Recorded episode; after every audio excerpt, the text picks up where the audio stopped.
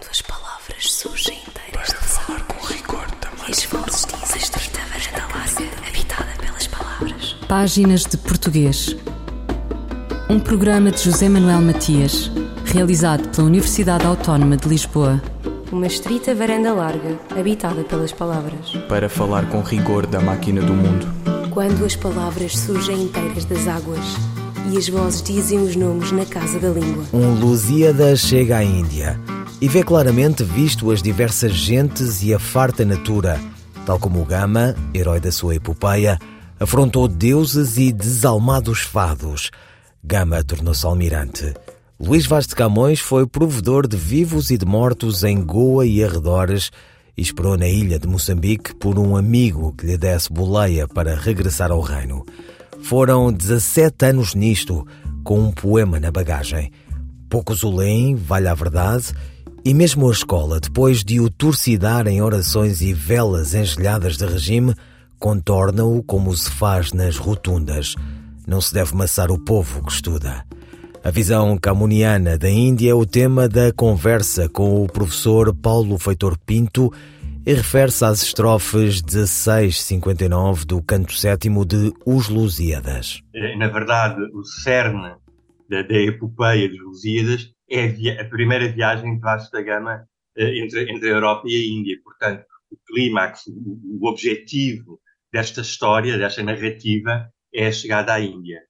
Uh, por outro lado, também porque eu próprio tenho um interesse particular em conhecer, em conhecer o outro e em, em e, e, e, digamos assim, uma apetência particular por aquilo, pela Índia, pela questão, pela cultura indiana, pensei que sempre me atraiu bastante. E, e aqui uh, acaba por uh, depois ter várias fases e várias etapas uh, neste, nesta análise. Sim, portanto, posso adiantar que o meu interesse por fazer um trabalho deste tipo existe há cerca de 30 anos. Ou seja, desde a primeira vez que eu dei as Lusíadas, no nono ano, em 1991, salvo erro, que eu pretendia fazer qualquer coisa deste género, no entanto, eh, dado, dado a monumentalidade da obra, eh, há 30 anos, um, recém, recém-formado professor de português não me atrevia, digamos assim, a, a, a, a enverdar por este caminho. Eh, depois, passado 30 anos, isso proporcionou-se também, e essencialmente, em grande parte, pelo, contacto, pelo feliz contacto que tive com, com, com o autor deste trabalho, o professor Shiv Kumar Singh, que, que portanto, um, um, indiano, e que me ajudaria a olhar para o outro lado, eh, porque também a minha intenção era realmente uh, uh, ter, um, ter, ter, um olhar também não só português. Esta divisão, portanto, uh, ao, ao, começar a analisar este, este, episódio, comecei por, por, começámos por delimitar as, as estrofes que considerávamos que íamos considerar como o episódio da chegada à Índia, uma vez que depois eh, da parte analisada a ação continua a desenrolar-se na Índia e eh, fomos observando eh, as várias etapas, os vários momentos em que se poderia dividir eh, este episódio. E, portanto, diria eu que, de alguma forma, enfim, foi um trabalho original, exatamente porque na tradição portuguesa, e em particular na tradição escolar portuguesa, este episódio, paradoxalmente, ficava sempre fora da análise. Portanto, havia muito, havia, há muito pouca coisa sobre, sobre uh, este início do canto sétimo do, do, dos Lusíadas. E porquê? Uma vez que, lá está, como, como afirmou, é o clímax da epopeia. Uh, foi uma surpresa minha ao perceber-me disso também. Uh, tanto mais que, como eu digo, como eu e o, e o meu coautor, e o coautor, o, o professor Chico Marcinho dizemos, é a primeira obra literária europeia que descreve a Índia e cuja ação se desenrola na Índia. Portanto, diria que é um marco histórico nas relações culturais entre a Europa e a Índia, por ser o primeiro texto literário que fala sobre isso. No entanto, o que se verifica, e isto tem a ver também com o caráter, eh, com a forma como, como, como em Portugal, como nós, como nós encaramos os dias como um monumento, digamos assim, ao nacionalismo português, toda, toda, toda a análise que se faz a nível escolar, no nono e no décimo ano uh, dos Lusíadas, se centra-se eh, nos portugueses, em Portugal e na mitologia grega. E, portanto, o, sendo um, um, uma obra literária portuguesa em que o outro tem uma importância tão grande, a verdade é que na, na, na tradição da análise desta obra, o outro está completamente ausente. Que, que é uma coisa que, verdadeiramente paradoxal. Posso dizer que eu, antes de começar a analisar mais aprofundadamente, o ano passado, o professor Singh este trabalho, eu próprio nunca me tinha apercebido que era a primeira obra literária europeia que fala sobre a Índia, que se desenrola na Índia. Não aparece em lado nenhum, tanto quanto sei. É claro que eu não, não posso dizer que não aparece em lado nenhum, na medida em que eu não, não analisei todos os trabalhos que há sobre os Lusíadas, como é óbvio, porque serão, são imensos. Mas daqueles que eu vi, em, em lado nenhum é referida este, este, esta originalidade, mais esta originalidade do Luís Camões. Tanto mais que não só é a primeira obra literária eh, europeia que fala sobre a Índia, como o próprio autor, Camões, viveu por menos 10 anos na Índia. Outra originalidade completamente uh, ignorada na, na, na, na, tradição da análise uh, desta obra. E também isso também permitiu a Camões depois descrever tão bem a sociedade indiana. Tão diferente da portuguesa atualmente, mas também principalmente naquela época. Exatamente, e portanto, é, eu, sendo eu um professor de português que se interessa pela educação intercultural, achei particularmente interessante e ver como é que há 500 anos era o olhar deste primeiro encontro direto eh, entre, entre, europeus eh, e indianos. E, portanto, nestes, nestas, nestas cerca de 44 estrofes, algo erro, a descrição do, dos principais povos do subcontinente indiano. Na altura ainda não, se poderia, ainda não podíamos chamar a Índia propriamente, no sentido em que falamos hoje em dia, porque não havia uma unidade política e cultural no subcontinente indiano que no século XX veio a dar a Índia. Na altura não havia a Índia enquanto, enquanto país, digamos assim, era uma multiplicidade de nações e de, e de, e de, e de, e de povos. E, portanto, aqui é, são referidos os principais, os principais países, digamos assim, entidades políticas que havia no subcontinente indiano na altura, são, são dadas características geográficas, as montanhas, eh, eh, os rios, o rio Indo, o rio Ganges, os Himalaias, os Ghats ocidentais. Eh, são, eh, também é feita uma, uma, uma, uma, breve exposição, digamos assim, sobre o sistema de, eh, de castas, portanto, tudo novidades eh, para um europeu, para um português e para um europeu do século XVI. Paulo Feitor Pinto, investigador integrado do Centro de Estudos de Linguística Geral e Aplicada da Universidade de Coimbra, sobre a análise do episódio da chegada à Índia, canto sétimo, estrofes 16-59 dos Lusíadas. Quantas palavras? Uma estrita varanda larga, pelas palavras, falar com rigor da máquina do... Morreu Sara Tavares. Cantou como pôde pássaro breve que trazia o talento, a inocência e claridade na voz. Navegou pelas ilhas todas da nossa condição. Criolô quer dizer língua cabo-verdiana e português. E marcou uma geração, vai permanecer muito para além do programa televisivo que a deu a conhecer. Eu sei, Sara Tavares.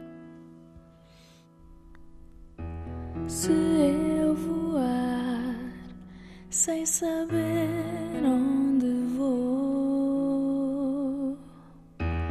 Se eu andar sem conhecer quem sou, se eu falar e a voz soar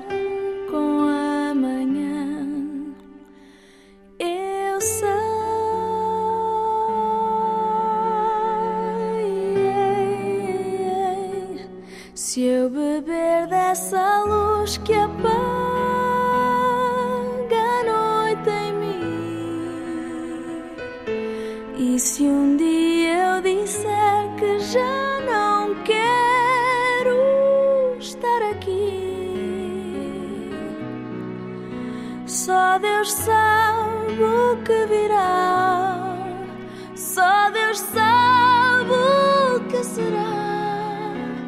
Não há outro que conhece tudo o que acontece em mim.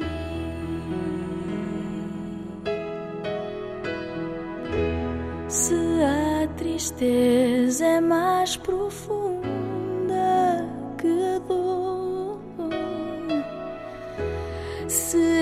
Este dia já não tem sabor. E no pensar que tudo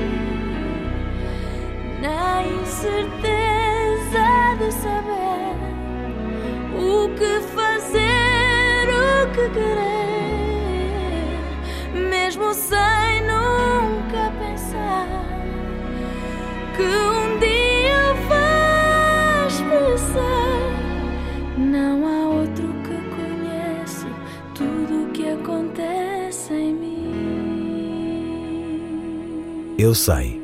Sara Tavares.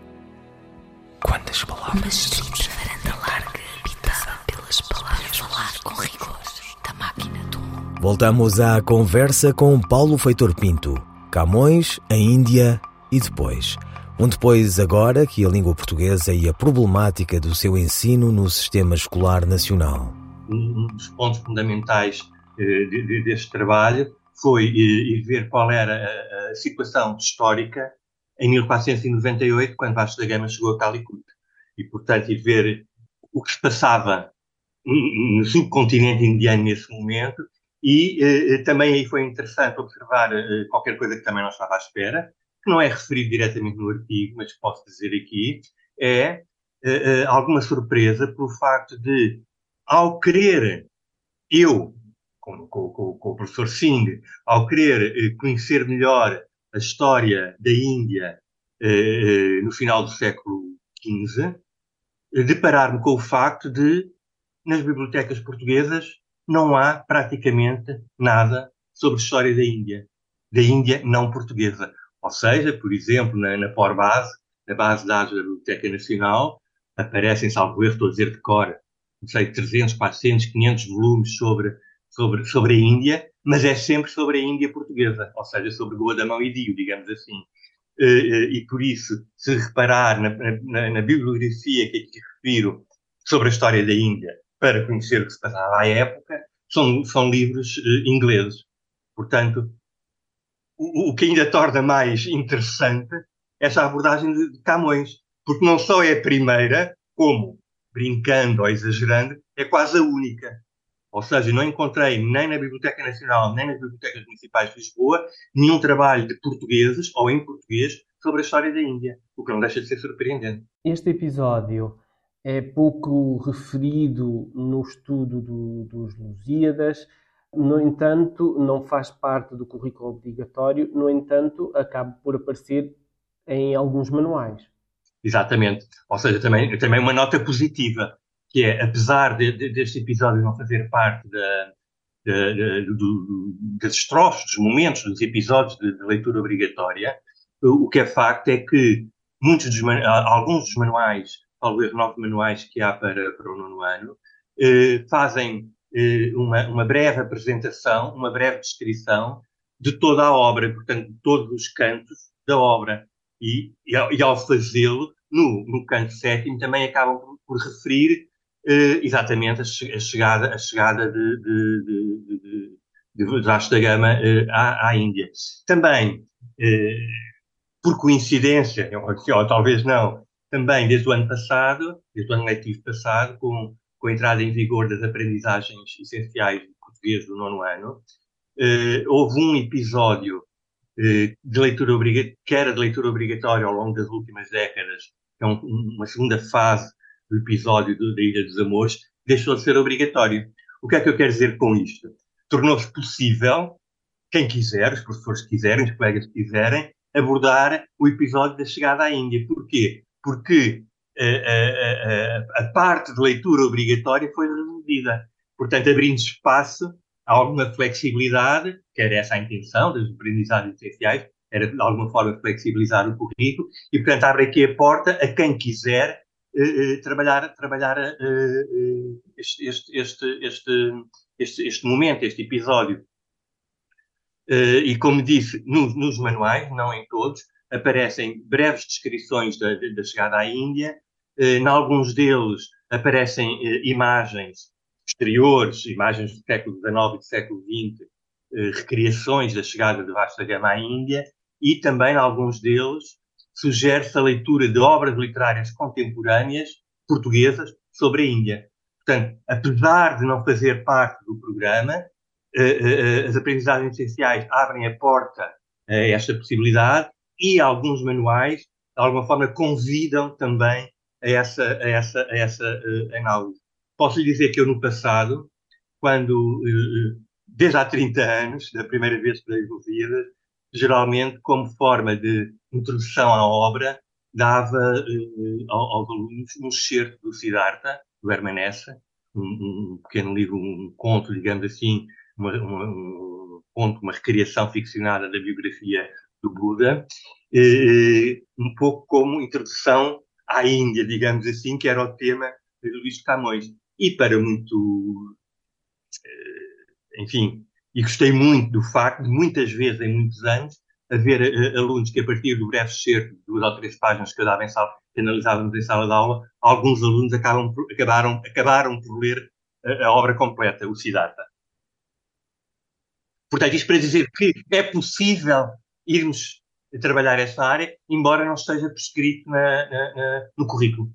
E qual é que, na sua perspectiva, a melhor forma de se trabalhar este episódio? eu diria que, que, que, uma das melhores formas, e, e, não tendo eu na altura muita possibilidade de fazer, porque não havia essa abertura, é uh, uh, através de obras literárias contemporâneas que falem sobre a Índia e também através de, de, de, do cinema. Eu, por exemplo, também, às vezes, quando falo, quando estou a dar o nono ano, além do Siddhartha, também muitas vezes, quando há, quando há tempo, visionamos, vemos o, o filme O Gandhi, dos anos 80, foi, que ganhou vários Oscars e, portanto, que é uma forma de falar sobre a Índia e, ao mesmo tempo, de falar da não violência e do pacifismo e também do, do, da luta contra o colonialismo. Tudo coisas importantes no contexto português, diria eu.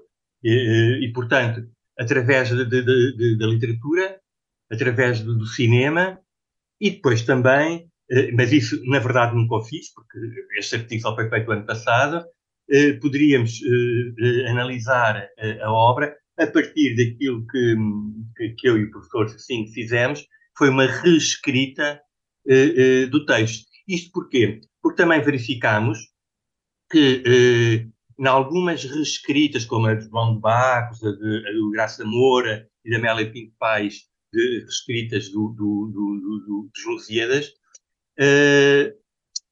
todas elas fazem eh, não uma reescrita da totalidade do episódio, mas sínteses.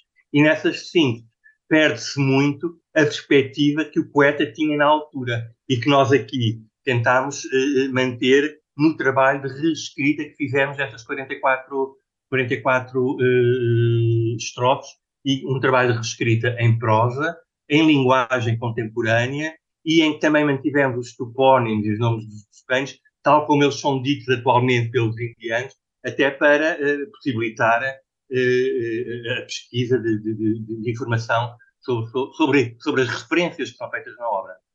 Que uh, muitas vezes, se formos, formos à, à, terminologia usada por Camões no século XVI, é difícil encontrar reflexão contemporânea sobre isso, porque é uma terminologia que só os portugueses do século XVI usavam, diria eu. E acredita que a partir de agora, um, como referiu, uh, com a redução da leitura obrigatória uh, deste de, do Camões, da, de, de Os Lusíadas, uh, acredita que com a redução da leitura obrigatória de partes dos Lusíadas, este episódio vai ser mais contemplado nas aulas? Isso, isso era o que eu gostaria, não sei se, não sei se consigo.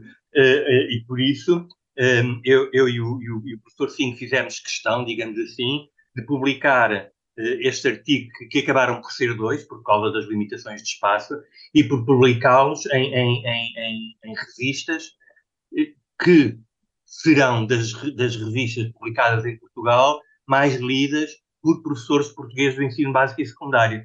A revista da Associação de Professores Portugueses, a revista Palavra, e, portanto, todos os seus leitores, ou a esmagadora maioria dos seus leitores, são professores de português, e a revista do Plano Nacional de Leitura. Portanto, ao, ao escolhermos estas duas revistas para publicarmos este, este, estes dois artigos que se complementam, a intenção era chegar ao maior número possível de, professores de português para incentivar uh, enfim, a análise desta parte. Agora, se conseguimos ou não, não, não sei.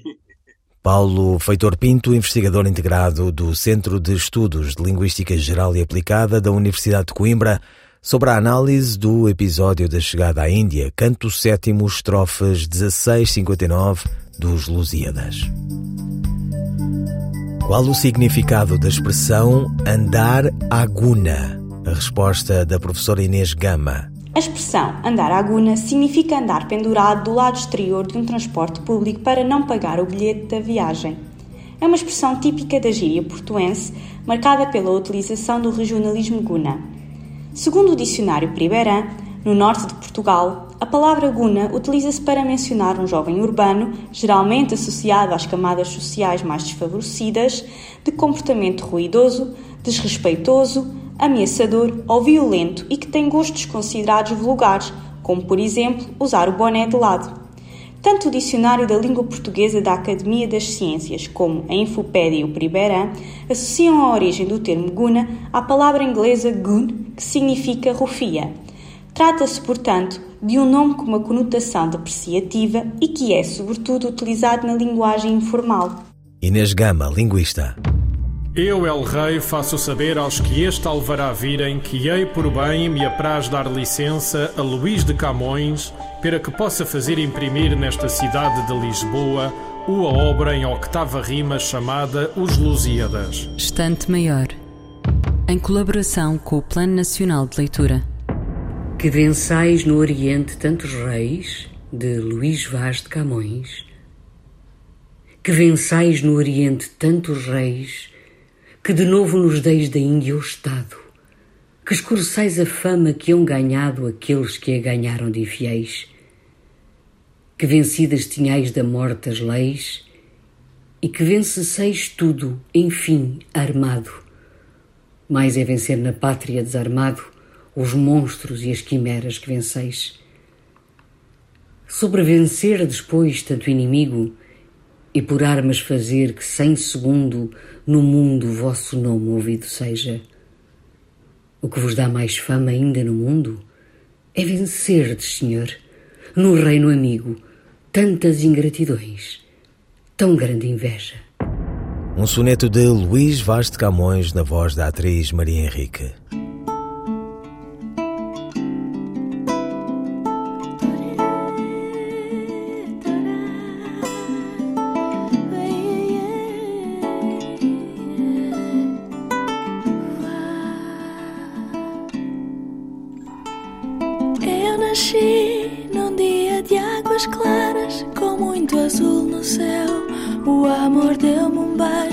deu-me uma estrela, mãe, quando eu nasci. Aprendi com a minha estrela, mãe, na vida só ser o que o amor disser, o que o coração quer. Eu aprendi.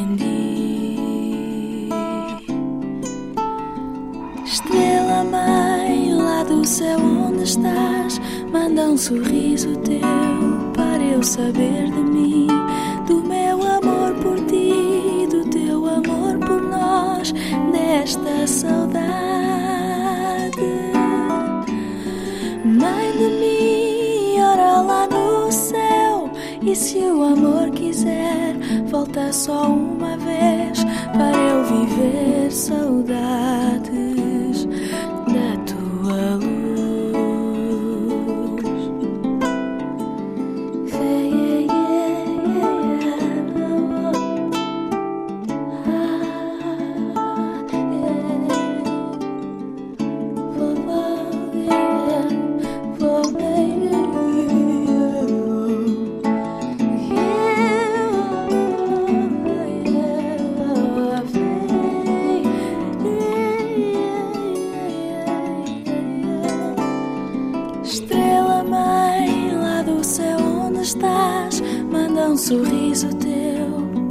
saber de mim, do meu amor por ti, do teu amor por nós, desta saudade.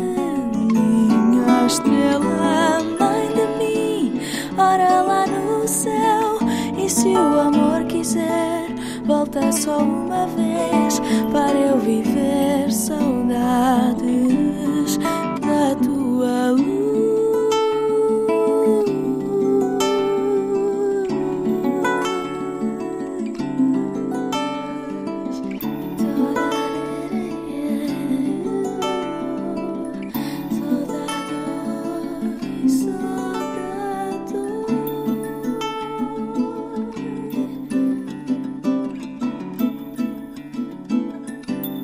Terminamos este programa ao som de Estrela Mãe, Sara Tavares.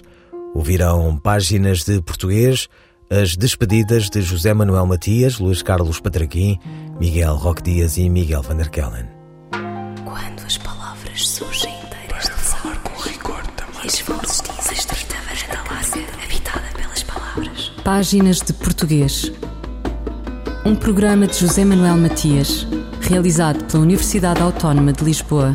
Uma estrita varanda larga, habitada pelas palavras. Para falar com rigor da máquina do mundo. Quando as palavras surgem inteiras das águas e as vozes dizem os nomes na casa da língua.